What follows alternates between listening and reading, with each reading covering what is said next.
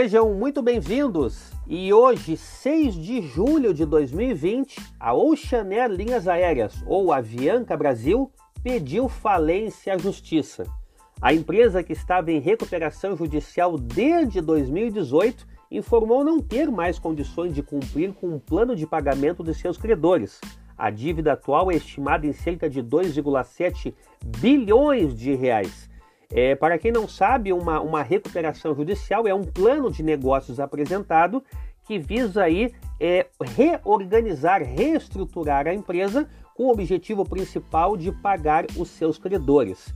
A falência da empresa, fundada em 1998 e que chegou a ter 48 aeronaves em operação, já era prevista no mercado desde maio do ano passado, quando então a ANAC, Agência Nacional de Aviação Civil, optou por suspender todos os voos da Avianca, alegando temer pela falta de capacidade desta em operar com segurança.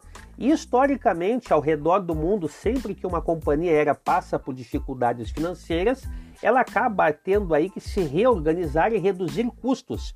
E a questão é que, invariavelmente, esta redução de custos acaba impactando nas manutenções necessárias para manter a segurança de voo de suas aeronaves.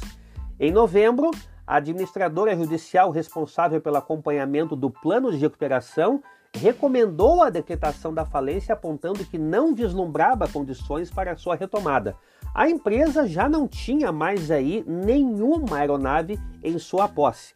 Eu tive a oportunidade de voar pela Avianca, um serviço até muito bom, por sinal. Na época voei um MK-28, que nada mais é do que o Fokker 100 rebatizado, mas infelizmente aí mais um ciclo da aviação no Brasil se encerra.